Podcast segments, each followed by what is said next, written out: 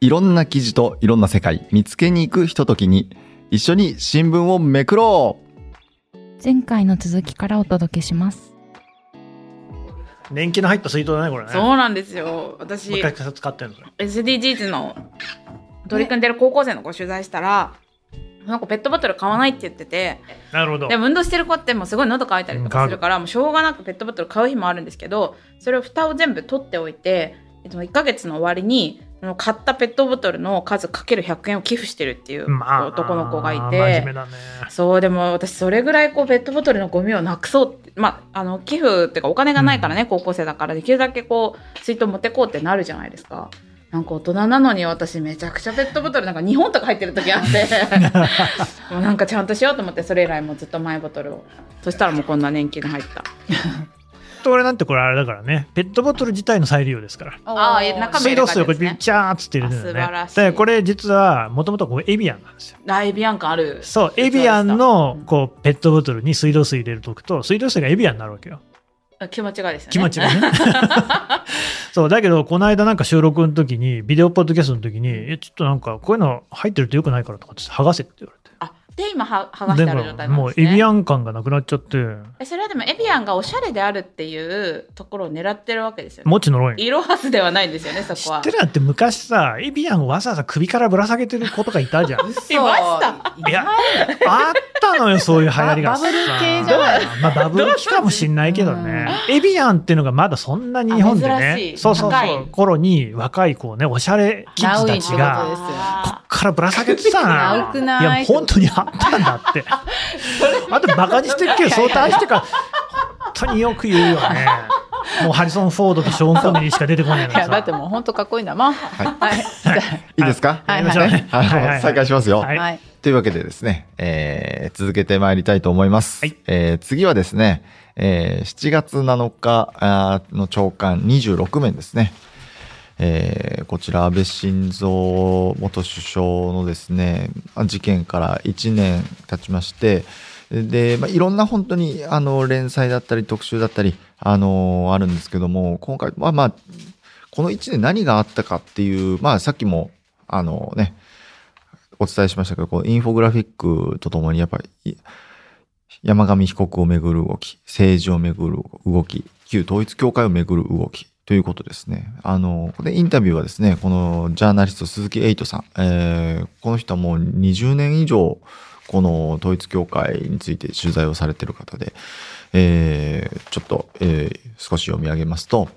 えー事件から1年が経つが、自民党の政治家が旧統一教会との関係を断つ取り組みはまだ何も始まってないと言える。それどころか様々な疑惑をうやむやにしたまま、幕引きを図ろうとしている印象さえ受けると。で、その、教団との関係は政治と宗教の問題ではないと。えー霊感商法や高額献金によって多くの被害者をもたらしてきた反社会的な団体として関わること自体がそもそもおかしいという前提に立つ必要があると考える。政治家の役割とは本来このような団体の活動を規制し、被害を防ぎ、被害者を救済することではないのかと。で、その後政治家とですね、教団について語っているいる部分では、意図的に教団をと関係を保ってきた人の責任の取り方として辞任を促すだけでは不十分だと考えると。主権者の国民が選挙で責任を問うことが重要で、そのためには大手メディアが投票判断の材料となる事実をきちんと示さないといけない。国民の監視が弱まれば政治家は確実にサボる。教団との関係が明るみに出ていない政治家はまだいるはずだ。いずれ解散命令が出されても隠れて付き合い続ける人はいるだろう。だからこそ我々はこの問題をしつこく追求していた続し続けなくてはならないと言っています。あの、この記事だけじゃなくてですね、やっぱり政界と教団、あ宗教、いろんな視点からこの安倍晋三元あ元首相の銃撃から1年という節目で記事があるんですけど、まあ、それぞれのね、特集とかニュースに傾聴をつけがたい部分もあるし、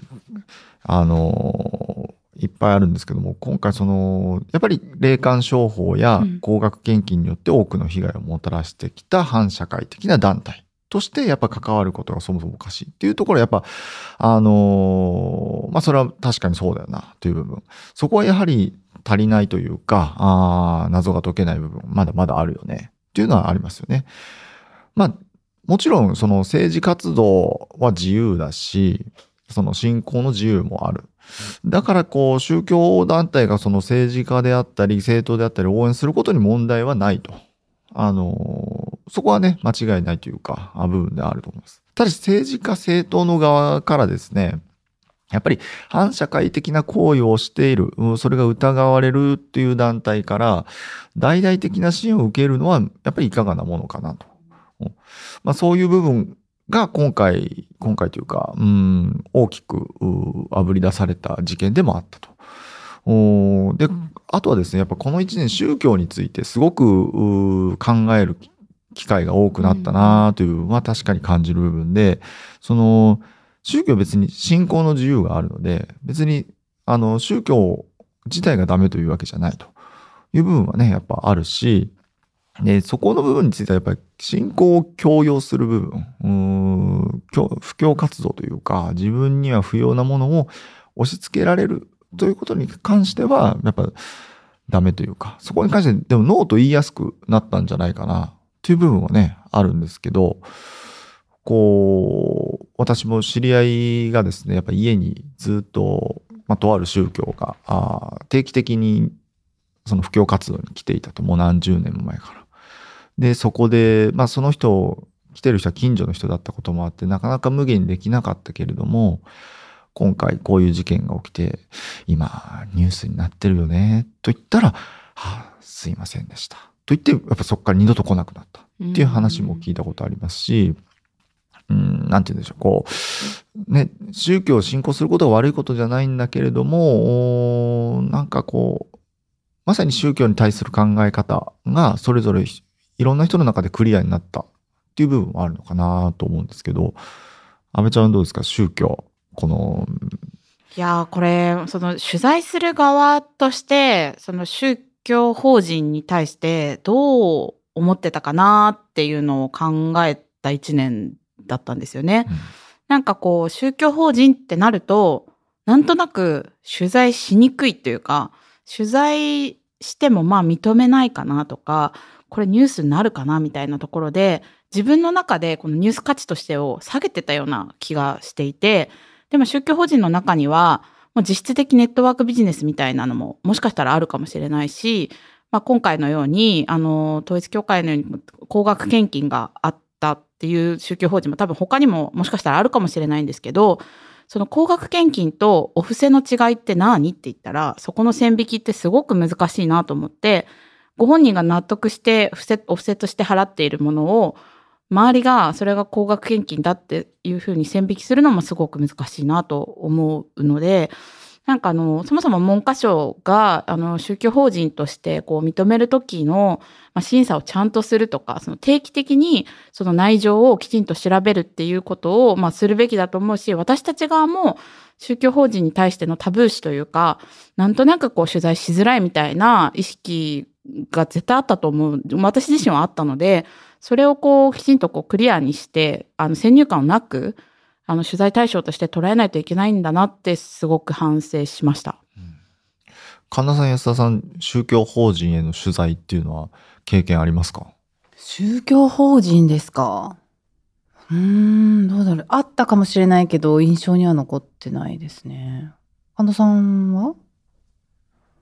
うん、法人そのものはないかもしれないですね。宗教者にはもちろん取材したことはありますけどね。うんうん、お坊さんもね、そういう意味ではね、ね宗教者ですもんね。うん、まあ、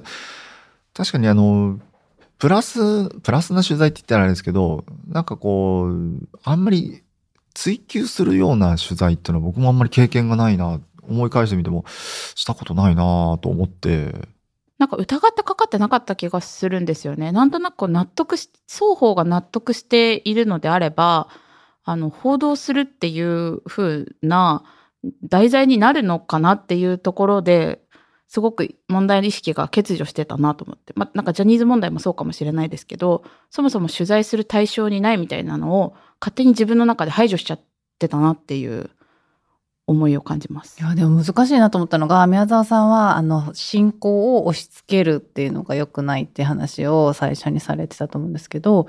でもじゃあ、この統一教会に限らず、まあ私も知ってる人がいるんですけど、まあ、あの、実家が、あのお寺をやってるから自分も継ぐのが当たり前だって不自然に思ってる人っていると思うんですよ別にあのカルトとか宗教とかに限らずじゃあそれはいいのかとか、まあ、別にじゃあ宗教から離れたところで家業をやってる人が私がこれを継がないといけないと思ってる人っていっぱいいると思うんですよ。でもじゃあ職業選択の自由を奪ってないかっていうのはいいのかとかその線引きをもってしていい悪いっていうのがなんかすごい地平が自分の中で歪むっていうか。んうんうんこれだって悪いって誰が言えるんだろうみたいなのの難しさっていうのはすごい今回じゃあね安倍ちゃんも言ってたみたいに。でもこのおお壺を買ったら自分は救われるって思ってる人にこれが悪だよ。これはいけないんだよって誰が言言えるのか？どんな立場でそれを私が正しいって言えるのかっていうとなんかもう分かんなくなってくるなっていう。お金の使い方はね、その、これも自由じゃないですか。うんいわばその、なんだろう、推しのアイドルがいて、そのグッズを買ううんというのも、ある意味のお布施って言ったらね、まあね。あのーあれですけど、だからそこ、じゃあ、ツボはダメで、その、なんだろ自分にとっての生きがいとか自分にとってのまあ光みたいなものになるこれにすがりたいと思ってるものの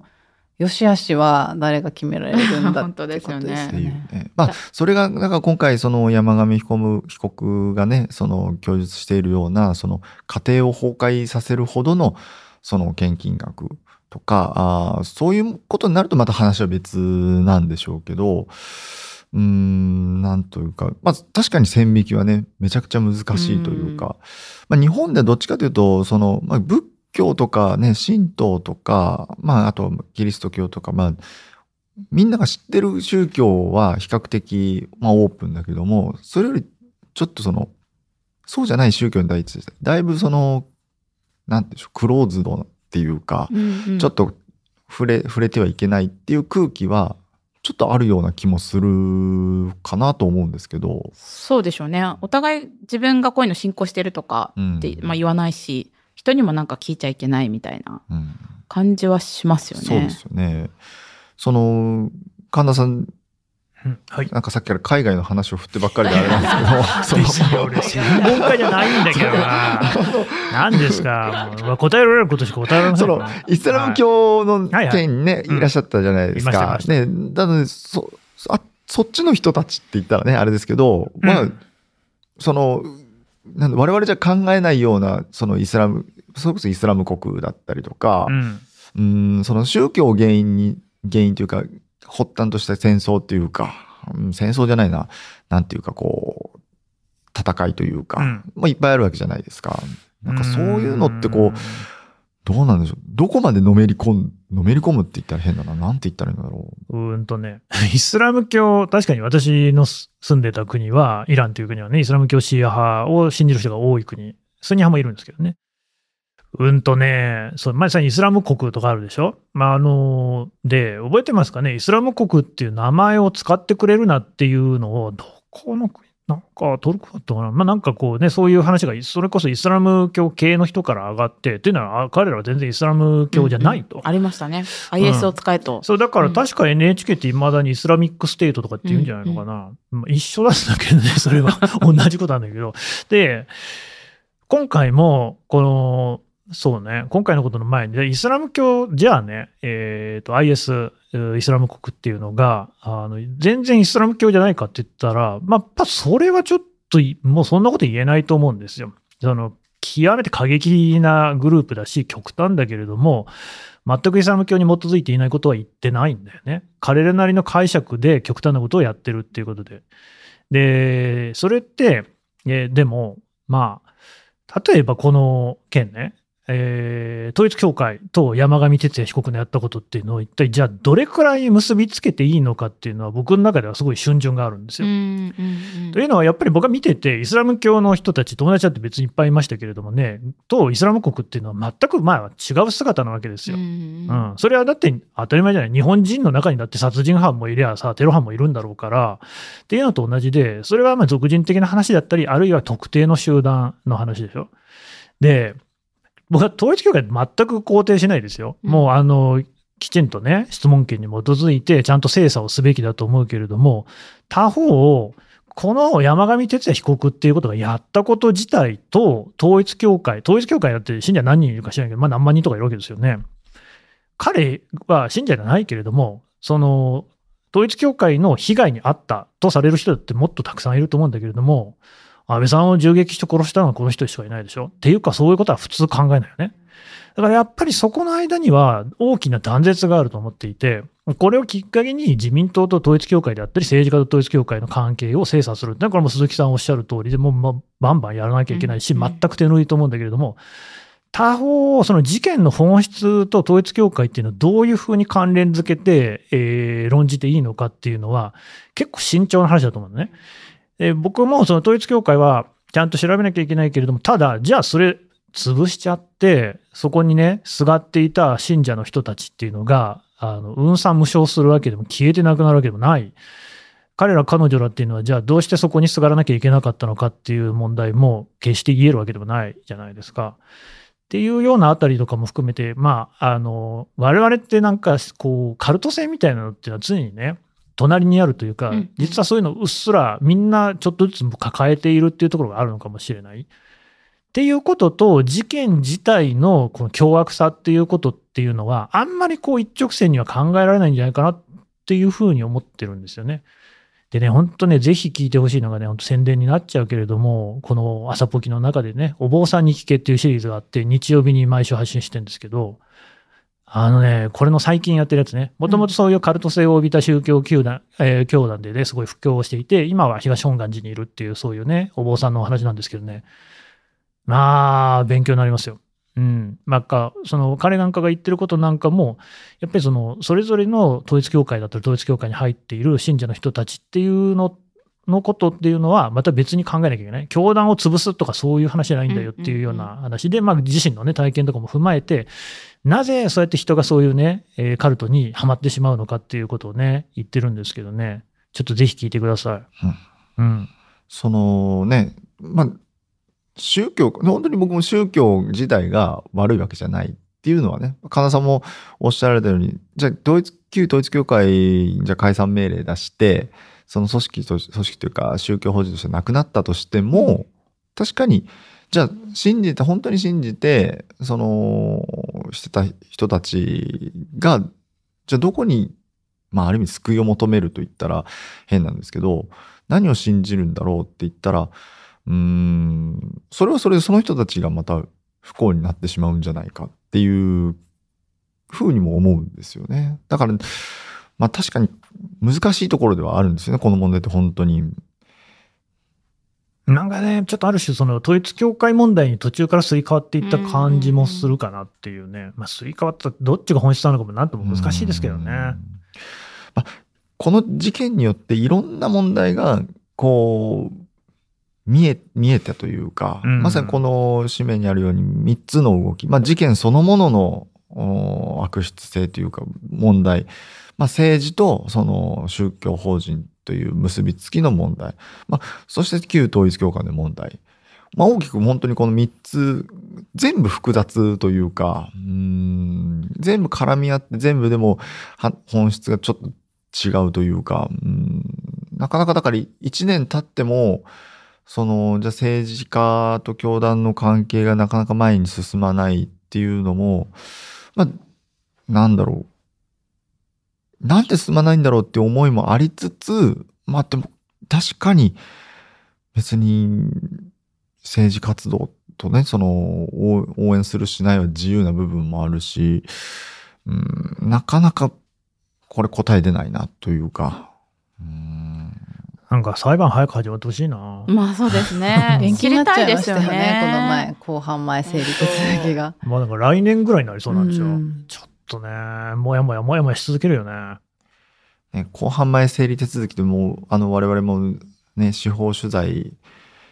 ね、やった人ならわかるんですけど、なかなかこの辺ももどかしいというか、うんうん。何回もやるんですよね。ね。すごく時間かかそうなんるですよね。はい。後半が実際に開かれる前に、うん争点を整理する、大きな事件になるとね、必ずあるんですけど、それも、あの、非公開なので、双方のその弁護士に取材をして何がどこまで進んだっていうのをね、あの、それぞれ書けるときは書くっていう感じなんですけど、なかなか今回も難しそうな。うん。でしょうね。私、あんまりこう、だ、表に出てこないんじゃないですかね。なんかこの動機っていう部分って、その山上被告が考える動機っていうのと、こう世間が納得する動機って多分ちょっと乖離がもしかしたらあるのかなっていう気がしていて、さっき神田さんがおっしゃってたように、あの、この家族が例えば統一教会によって崩壊させられた人がみんなこういうこうテロ行為をしたわけじゃないっていうところで、あの因果、因果関係というんですかね。あの、家庭があの宗教によって壊されたというのはとても不幸なことですし、あの、できればそれを防ぐことが一番ベストだと思いますけども、それがこう彼をあの強行に駆り立てたところとどう結びついてるのかっていうところが、やっぱり今の報道されていることだけだと、あの、犯行に関してはわからない部分がすごい多いじゃないですか。なんかまあ裁判でどこまで語られるかですけども、なんか、できれば率直にね、語ってほしいですよね。そうですね。あの、やっぱり事件の全容、あの、いろんな未解決事件だったり、うんいろんな大きな事件で被疑者がもうすでに亡くなっていたりすると、やっぱり、その、じゃあなぜここんな事件が起きたのかっていうのがやっぱ分かんないままって一番ね、うんこう、やっぱもやもやするというか、うん、それが、うん、人が亡くなった事件であれば、うん、その被害者の家族であったり、その知ってる人たちがなぜ自分の身近な人間がこうならなければならなかったのかっていう、うん、なんて言うんでしょう。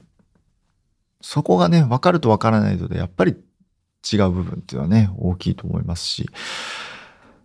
やこはりね。れね、だってさ、これ亡くなった、殺害されたのが安倍晋三さんっていうのが、まあ、もうマスクする。これをさ、がじゃあ違う人だったと仮定すると。うんそして、そのね、自分の家族が破綻に至ったっていうのが、統一教会っていうのもこれもマスクすると。うんじゃあ、例えば違うもの。まあ、いろんなことがありますよね。うん他の宗教かもしれないし、まあ、暴力団とかかもしれないよね。うんうん金取られたと。うん暴力団にさ、5000万円取られて家が破綻してさ、なんか誰か殺したとかだったら、多分、本当にちっちゃい記事にしかならないんだよね。そうでしょうね。そしてまあ我々は割とよく見る形の事件ではある。うんうんでひょっとしたらその類型かもしれない。ただその時に安倍さんと統一教会っていうのがそこにあったっていうことって考えた時には、この事件の見方って全く違うじゃないですか。はい。どっちかっていうと多分、その、こういうね、背景とか理由を求めてるのって、傍観者である我々なんだよねう。んうんそうしないと落ち着かないと。理解できない。こんなことが起きていいわけはずがないのに、えーそれが実際に起きてしまっていることが咀嚼できないっていうね。んんなんかそういうふうにしかしさ、そのいろんなことを使っている感じもするんだよね。それはいいことなんかしらっていうのは、うんそれ、かっきり言ってその報道の役割をすごくさ、うん否定するような話ではあるんだけれども、結構ね、思うところはあるんだよね。まあ、選挙期間中に演説っていうところもさらにその要素としては加わってると思うんですよそうなんだよね。ね。その民主主義に対しての、まあ、彼がもしかしたらその、えっと、統一教会、まあ被害者も安倍さんっていうのがマスクされた状態で、一人の人を殺したという行為についてはそうかもしれないんですけど、でも起きたことに対してそのマスクを全部かけた状態で考えるっていうのが、それは私たちがこうニュース性っていうのを判断するのは、そのマスクを取りながら、あ、これはこうだよね、こうだよねっていうところでニュース性をこうジャッジする、うんまあ定規ではあるわけですよね。もうさ、今なんか完全に馬鹿にされる報道だと思うけれども、僕が1年目、2年目とか、だから20年以上前ね、とかには、まって本当にあったのが、なんかあの、まあ、殺人事件で、えー逮捕された被疑者の家で、ホラービデオが見つかったっていうのを書いてたわけだよね。ね。でさ、そんなのさ、別に、ホラービデオ見るやつが強行に走るわけじゃないじゃん、そんなの。当たり前だよね。そんなの俺だって見るよ。だけど、そういうことが、なんか、やっぱりこう、落としどころとして、そうでしょうね。この、その殺人事件を説明するものとしうんうんてうん欲しているっていうところに、そういう記事が出てくるじゃない。で、まあ、それとこれが同じだとは思わないけれども、ええただ、まあ、根本似てるとこもあるんじゃないかなって気がすうるんだよね。ん、やっぱ因果を求めるんじゃないですか。うんなんでっていうところに落としどころが欲しいのかもしれないですね。うん。でも裁判を経たからって、本当に知りたいのが明らかになるかっていうと、そうならないケースもいくらでもあると思うんですよね。だから今回、山上被告の裁判が開かれて、判決が出て、まあ、仮にそれが確定したからといってじゃあ何だったのかっていうのを解くヒントが得られるのかっていうとそれは分からないから結局はこの起きたことの中で自分たちであの何が問題だったのかっていうのをこう咀嚼するしかない部分は出てくるのかな。それはね、絶対必要な部分でもありますよね。その、じゃあ、まさにその、例えば、山上被告の裁判が仮に開かれないままになってしまうような状態になったら、やっぱり我々で考えて、じゃあこの事件から、その、の教訓というか、は何なんだろうっていうのは、確かに考えないといけない。なんかもう全然違う話になっちゃうかもしれないですけど。あなたはそれが好きだね。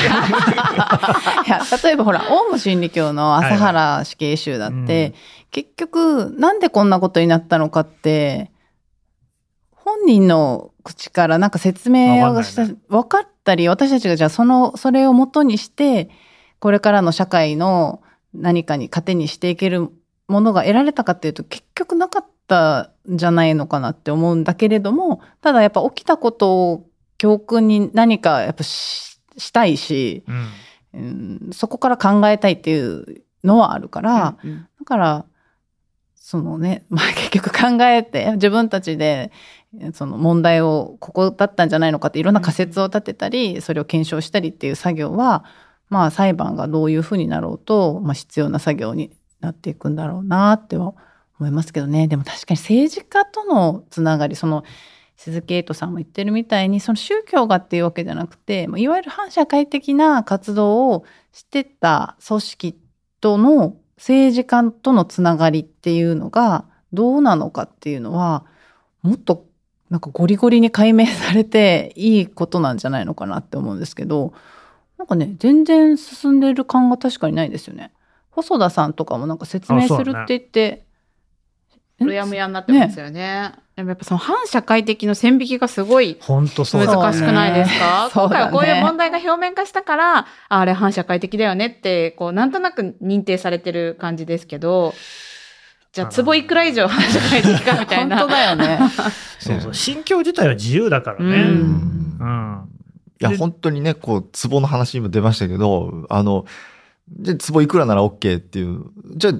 これ、さっきも僕も言ったよね。じゃあ、アイドルのね、握手券の CD1 万枚買ったやつがいたとしたら、それはそれでめちゃくちゃ、ね、うん百万、うん千万になる可能性だってあるわけじゃないですか。じゃあ、それはいいのっていう。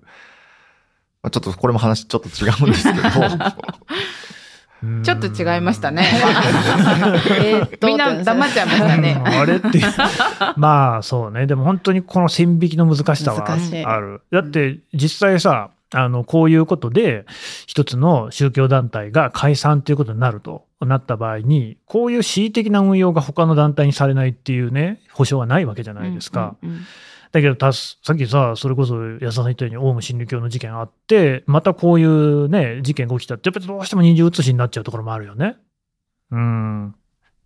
そうどんな風に向き合っていけばいいのかなっていうのが。別に 統一教会以外にも統一教会的な、そういうこうカルト性の帯びている教団なんて別に本当に、なんとも言うけど、いくらもあると思うんだよ。うん僕はいくつも名を挙げられるよ。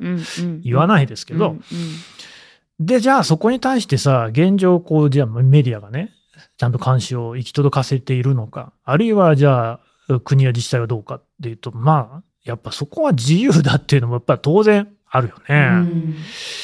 まあ、難しいね。だからその団体そのものじゃなくて団体と例えば政治がつながるとかうん団体と何か公的な何かがつながるっていうことに対してはどうなんだっていうのは言えるかもしれないですけどね。団体とっていうのは、どういう団体？宗教法人とつながること自体が問題？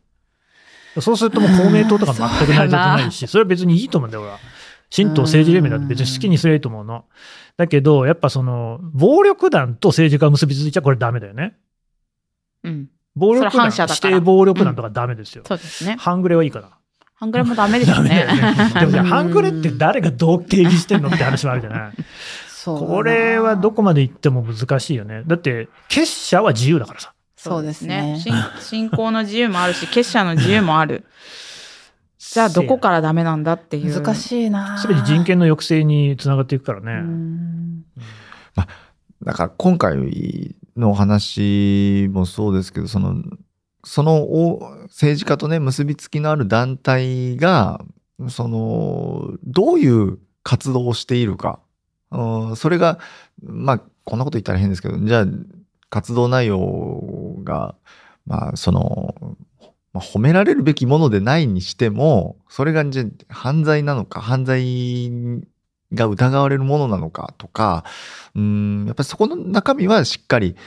我々も含めて見ていかないといけないんじゃないのかなっていう気はしますね。ちょうど7月8日に、あの、宗教法人にアンケートした記事が長官に出ていました。うんこれは、せえっ、と、アンケートで政治との関係を主な宗教法人を対象に尋ねて、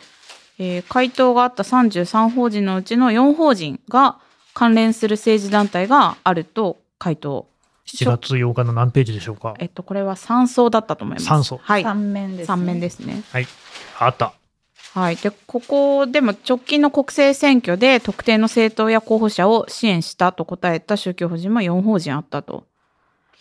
なんかこう、お公に、あの、応援してますっていうふうに、まあ回答もしてますし、えっ、と、後ろの方でですね、近畿大学の先生の話として、えっ、と、国家と宗教団体と分離すべきだという政教分離の原則に対して、これはあの宗教も社会の多様な価値観の一つなので、支援することは禁止されるべきではないっていう憲法学者の話として紹介されてて、なんかつながること自体は別にこう罰せられるものでもないし、そこの宮沢さんが言ってたような、じゃあつながった先がどんなことしてるのかっていうところを、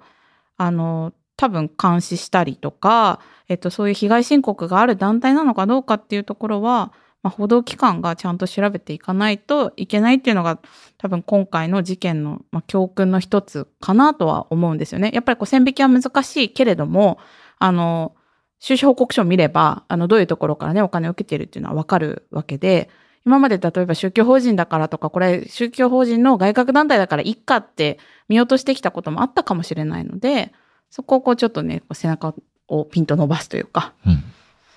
あの、もう少しこう冷静に見ておく必要があるのかなというふうに感じました。そうですね。あのなので、まあ、より丁寧にね、あの、どういう団体が、あーから支援を受けてる、はい、そうですかではなく、本当に、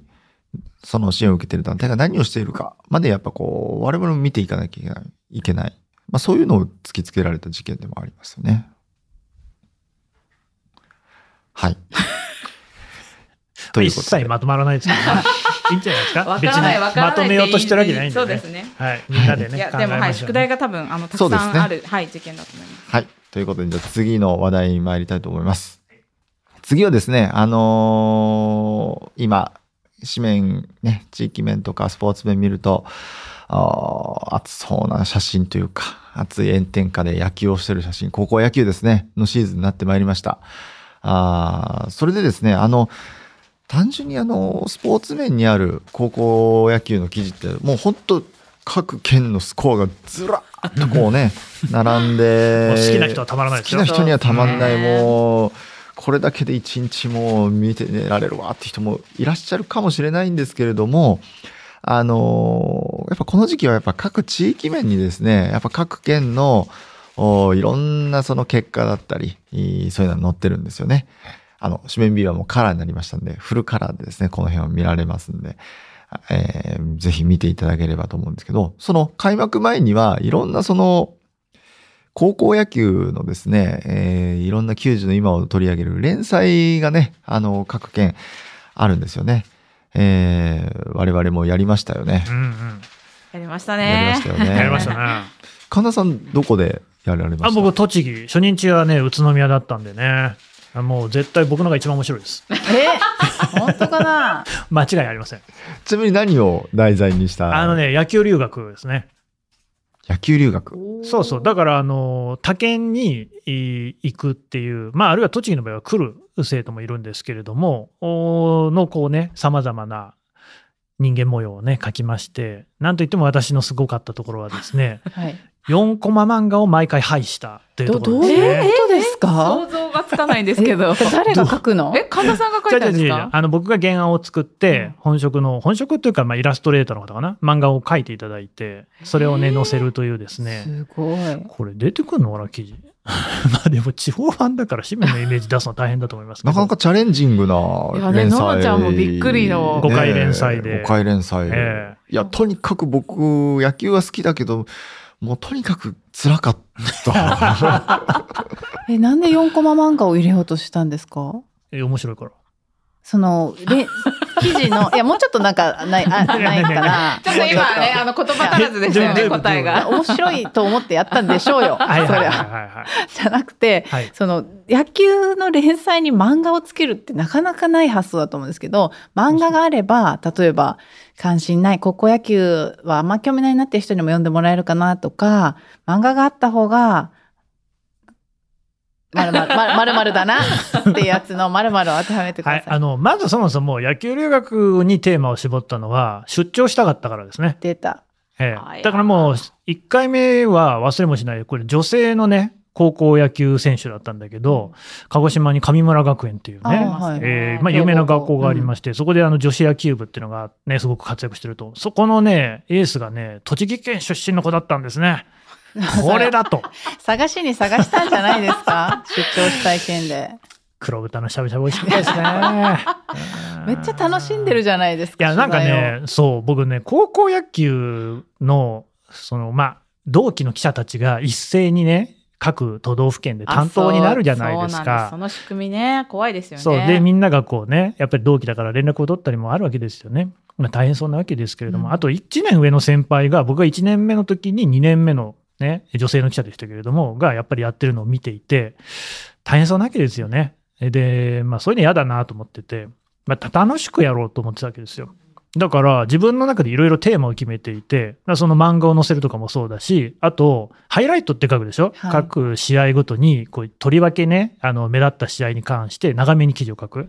ここに絶対になんか表情の表現を入れてやろうとか思ってて。表情の表現？そうそう、だからなんか顔を転ばせたみたいなことであったりとか、なんか、えっ、と、真っ赤な顔をくしゃくしゃにしてみたいなとか、うんそういうその、表情的な表現を絶対入れようとか、なんか自分の中でそういう縛りプレイみたいなのを作ったりして、とにかく楽しもうという考えでやっていたので、全然辛くなかったです。またもうこういう例外が。そうですね。楽しくてしょうがなかったけどね、毎日ね。安田さんははい。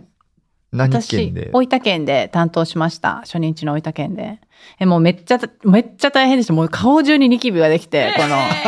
不規則な生活とストレスで。で、あの、ストレスでできたニキビって超痛いんですよね。で治りが悪いですよねそう、治りが悪い。この、今もね、ほっぺた、右かな左かな穴のように残ってますよ。まあその時の思い出が。思い出の青春ニキビ勲章がねでもやってよかったなって思う場面はいっぱいありました。あの、本当には取材自体にまだ2年目だから全然慣れてないですよね。実質的には、だって5月ぐらいから取材始めるかな。丸1年取材を記者としてやってみて、初めて自分で持つ企画っていうのが高校野球だと思うんですけど、あの取材をたくさんするのももちろんだし、じゃあ記事を書くために何を取材するべきかをもう自分で考えてやるみたいな初めて作業をやっていく中で、まあ、当時はね22、3歳だから年も近いじゃないですか、うんうん球児と。そうですね。で、あの自分の高校時代の野球、あ野球じゃない、部活のこととかも思い出しながら取材とかしていって、その子たちが本当の本番で、こう、一頭一打にですね、力を込めて活躍してる姿を見ると、なんか涙が出てきて、なんか初めてだった私、誰かのこういう、あの、動いてる何かを見て、あの、心が動かされるって、こういうことなんだっていう経験を、は、多分初めてしたのが高校野球だったかも。っていう思いで。うんえー宮沢君どう？僕、あの、島根で2年連続やったんですよ そ。れは辛いな。それは辛いかもしれない。あの、大、大概2年目のね、入社2年目の記者が、むあの、やってたんですけど、まあ、ちょっといろいろ事情があって、後輩が、あの、1年で退職したんですよね。なので、まあ仕方ないと。宮沢お前がやれと。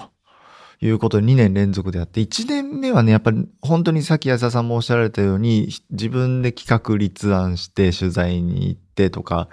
もうとにかく大変で、うんもう取材してもしても、デスクからダメ出しされたり、その、なんだろう、いろんなこれじゃ甘いとか、もうコンコンと詰められ、もう腹は立つけど疲れてるし、みたいな、もう、そのいろいろあって、でも確かに大会がね、始まっちゃうと、あの本当にこれまで取材してきた球児が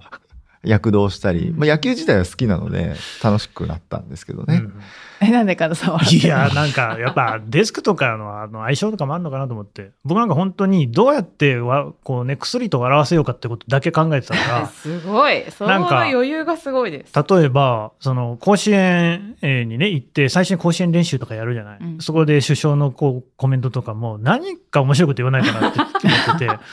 あの、ふかふかして気持ちよかったですっていうところ使ったりとか、あと、実際に開会式があった人が、なんか甲子園神社かなんか神社にお参りに行くんだよね。そしたらまたその首相がさ、なんかあの、鳥に糞を引っ掛けられたとか言ったらさ、近所の神社で運もつくって言ってね、これを見出しに取ってもらって、運がね、カタカナでね。高校野球っぽい感じがしないんですけど、気のせいですか？だからもう本当に安田さんの言うことにも何にもこう共感できない。え？別に感動とか一回もしたことないから。いや、あの別に感動したいとか全く思ってないんですよ。はい思ってないし、感動するぞっていう気持ちもゼロだし、あの、今流行りのね、勇気と感動を与えようっていう気持ちも、この生徒たちからはみじんも感じられないんだけど、でも、この一生懸命やってるっていうことに、だけで、こんなになんかこう、心動かされるんだなっていうことは初めて分かったかもっていう経験をなんか今。うるうるしてますうるうるしてる？本当？って言ったら、あの、全然わかんないっていうちょっ。と私のサイコパス味をね、引き出さないでもらえますかね。本当安倍さんどうぞ、安倍さん。い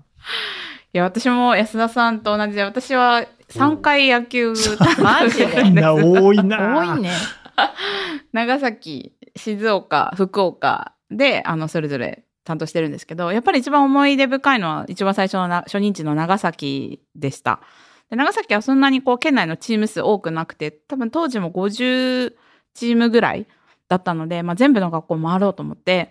あの、まあ、5月ぐらいから取材を始めて、離島も含めてこう、いろいろ取材を行ったんですけど、あの、その事前の取材だったら、もう野球のこともよくわかんなかったし、私女子校出身だったんで、その男子高校生の野球の塊みたいな人たちの存在がなんかもうよくわからなかったんですよ。塊だよね。はい。なんていうかもうほほとんどのこと野球考えてるみたいな、うんうん。そういう人たちを初めて見たんで、なこの人たちはななんていう人たちなんだろうみたいなところから、またこう共感できなかったんですけど、あの、大会が始まって、野母崎高校っていう、あの、軍艦島が有名な野母崎っていう長崎ってこう、ちょっと足みたいな形してるんですけど、その先端にある高校で、野球部員だけだと9人集まらなかったんで、剣道部とか柔道部の人も助っ人で借りて、あの、なんとか9人でチーム編成してやったんですけど、もうやっぱり剣道部の子たちとかボール取れないんですよね。で、もう相手のチームも、まあもちろん本気の勝負なんで、容赦なくやるんですけど、もうなんか、私だったら多分あれ、ボールをかけるの諦めるな、みたいなところも、もうみんな泥だらけになりながら走り回ってて、私それをこう写真撮りながらボロボロ涙出てきて、へほら、やっぱり。そう、ファインダー越しにこう涙を流したっていうのは初めてっていうか、それが最初で最後の経験かもしれないですけど。え、阿部ちゃんなんで泣いちゃった？その時、今思えば。え、なんか、あんなに私一生懸命だったかなと思って、うんそうできない今の自分にも、多分なんかこう、悔しさとかあったし、多分輝いてたんですかね。ああはできないっていんうん。羨望というか、ひたむきさがね、本当。あれ？えあれ？どうですか？僕もそこまでではなかったので、その、僕は多分神田さんと安田さん、安倍ちゃんの多分中間ぐらいの気持ち。なるほどね。その、そこまで、確かに